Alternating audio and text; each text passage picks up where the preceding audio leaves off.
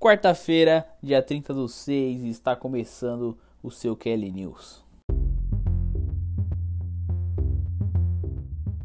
E no Kelly News de hoje temos o verdadeiro mercado da bola. Matheus Fernandes pode estar indo para o Palmeiras, mercado lateral chegando no Internacional, Cruzeiro recebendo transfer ban, Sancho finalmente encaminhado com o United, Nuno Espírito Santos chegando no Tottenham, Rafa Benítez sendo anunciado pelo Everton e vitória do Fortaleza e Atlético Paranaense no Campeonato Brasileiro.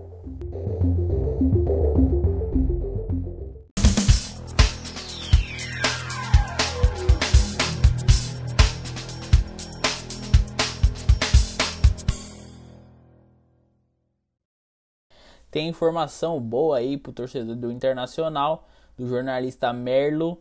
É, ele trouxe a informação que o Inter está contratando lateral direito barra zagueiro é, Mercado, que estava no Al Rain, né? O contrato dele se encerrou lá. O jogador já está com 34 anos e ele jogou com o Diego Aguirre lá no Catar. Então, provavelmente não é uma informação, mas pode ter sido uma indicação do próprio Diego Aguirre, que, que começou seu trabalho no Internacional expectativas muito boas, né? Para os torcedores, que a boa, boa parte ali queria o Ramires fora e estava com boas expectativas do Aguirre. Uh, o mercado já jogou no, no, River Plate e chegou a jogar a Copa de 2018.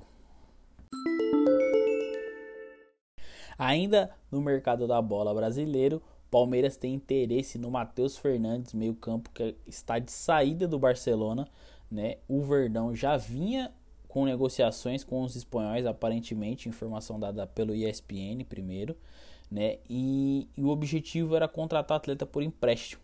E aí eles foram surpreendidos com a decisão do Barcelona de rescindir o contrato do jogador.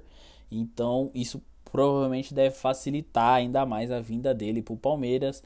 Porém, né, como se trata de uma rescisão, o Palmeiras agora vai analisar o novo cenário, ver as novas condições. Mas se já havia o interesse em contratá-lo enquanto ele estava no, no, Barcelona, acredito que ele, estando sem contrato, uh, as portas e os caminhos vão ficar ainda mais livres para a chegada do jogador no Palmeiras.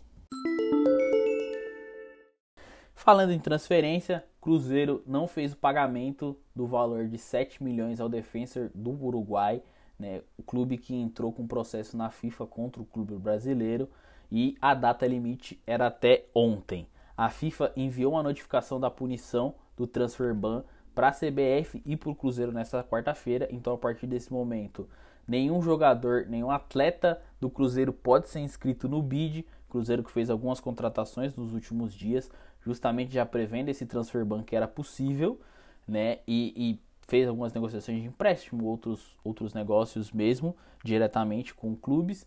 E, e vai ficar aí punido até que esse valor seja pago, né? Isso com certeza vai atrapalhar muito o Cruzeiro, que já tem situação muito delicada na Série B, vem de resultados uh, com, né, ruins, jogando ruim também, jogando mal se diz até né, a parte do torcedor ali um pouco mais desconfiada, existe sim a chance de cair para uma série C. Né? Também existe a chance dessa queda vir por outra punição de outro processo que o Cruzeiro já tem na FIFA. Ou seja, se, esse, se chegar nessa outra data limite, não tiver um acordo ou um pagamento, o Cruzeiro sim corre o risco de cair para a Série C por uma punição da FIFA. Uh, e além dessa chance pela punição, também existe uma chance dentro de campo que o time vem muito mal nos últimos meses. E pegando um aviãozinho, indo para a Europa, trazendo as notícias do mercado de lá, parece que finalmente o Manchester United entrou em um acordo com o Borussia Dortmund por Jadon Sancho, de 21 anos, jogador inglês que está na seleção inglesa. Né? A informação é da Sky Sports que falta pouco para o clube a anunciar finalmente o jogador que deseja há tanto tempo, já uma, mais de uma temporada. As negociações não fluíam com o clube alemão. Dessa vez fluiu, chegou-se a um acordo ali de aproximadamente 73 milhões de libras ou 502 milhões de reais, convertendo, e o jogador deve assinar um acordo até 2026 O Adson Sancho é um jogador que vai fazer muita diferença para o United. Eu acredito que ele vai agregar muito com o Bruno Fernandes jogando ali, armando o jogo, fazendo uma dupla no ataque ali com o Rashford.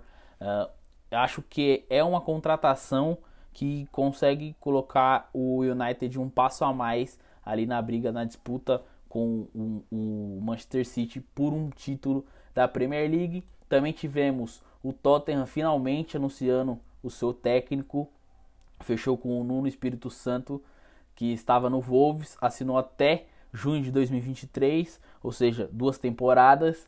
Uh, Tottenham que quase contratou o Gattuso, mas a torcida fez uma pressão e por isso o clube acabou não fechando. É um técnico que talvez não, não fosse o ideal que a torcida queria. Ele ainda tem um pouco ali do, do Mourinho, do jeito Mourinho de jogar, que talvez não agrade muitas as pessoas. Uh, a contratação dele, eu não sei o quanto vai pesar pro Kane querer ou não ficar. O Kane que já vinha questionando, queria um time competitivo, queria disputar títulos é, para valer, coisa que infelizmente ele não conseguiu com o Tottenham. Chegou próximo em algumas Copas, chegou até próximo na final da Champions, mas não conseguiu levantar. Isso vem incomodando muito ele.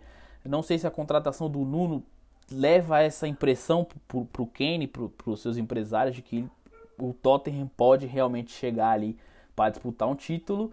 Também tivemos chegada do Rafa Benítez ao Everton. Everton que fez um projeto muito bom temporada passada, montou um time muito bom, né, com o Ancelotti, Ancelotti que saiu para o Real Madrid, então ficou essa vaga aberta e o Everton acabou trazendo o Rafa Benítez, uh, uma contratação que ao meu ver não é das melhores, né? não seria, o Rafa não seria a minha primeira, nem a segunda, talvez nem a terceira ou quarta opção. Parece que criou um pouquinho de polêmica ali com o Liverpool, né? Rafa Benítez que tem um pouco de história lá no Liverpool, só um pouquinho, né? Então tem essa rivalidade. Vamos ver como é que o, o, o time Everton vai ser nessa temporada com esse novo comando, com esse novo técnico. Uh, acredito que se ele conseguir aplicar coisas que ele já fez antigamente, conseguir manter o que já vem sendo feito, dar continuidade, o Everton tem boas chances ali de, quem sabe por que não, pensar numa Champions League. Acho que o trabalho já vinha sendo muito bem feito. Talvez se o Ancelotti tivesse sido mantido, né, tivesse não tivesse recebido essa proposta do Real Madrid, tivesse continuado, daria muito, muito bom pro Everton nesta temporada. E enquanto a gente gravava esse news, o Atlético Paranaense conseguiu mais uma vitória jogando fora de casa contra o Fluminense, vencendo o jogo por 4 a 1 e ficando estabilizado na segunda colocação do campeonato. Fortaleza também fez um jogo muito pegado contra a Chapecoense, conseguiu vencer por 3 a 2, mesmo tendo a expulsão do Juan Canteiro. Então jogou aí boa parte do jogo com um a menos. Quando o jogador foi expulso, o jogo ainda estava 1 a 1 e acabou 3 a 2. Com isso, neste momento, enquanto estamos gravando o podcast, Red Bull Bragantino 17 pontos é o líder, seguido do Atlético Paranaense com 16 e Fortaleza com 15. É isso, Kelly News fica por aqui. Espero que você tenha curtido. Se inscreve lá no nosso YouTube. Todos os nossos programas estão lá. Hoje saiu o Paddock Kelly falando da Fórmula 1. Essa semana vai ter intercâmbio da bola saindo na sexta-feira. E a gente teve o Linha da Bola saindo ontem. Só programa top. Segue a gente também no Twitter, no Instagram. É só procurar arroba Kelly Sports em qualquer lugar que você acha a gente. É isso, até o próximo.